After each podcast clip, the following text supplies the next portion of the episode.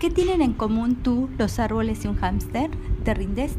Todos necesitan agua. Todos los seres vivos necesitan agua para sobrevivir, independientemente de que la saquen de una fuente, una nube de lluvia o un pequeño recipiente. Sin agua, tu cuerpo dejaría de funcionar como es debido.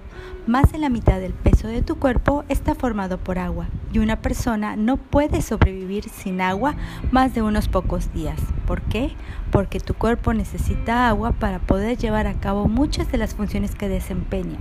El agua también se encuentra en la linfa, un líquido que forma parte del sistema inmunitario, que nos ayuda a luchar contra las enfermedades. El agua ayuda a mantener la temperatura de tu cuerpo normal.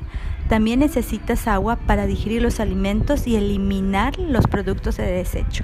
El agua es necesaria para los jugos digestivos y también ayuda a algo que se llama la transpiración, también conocida como el sudor.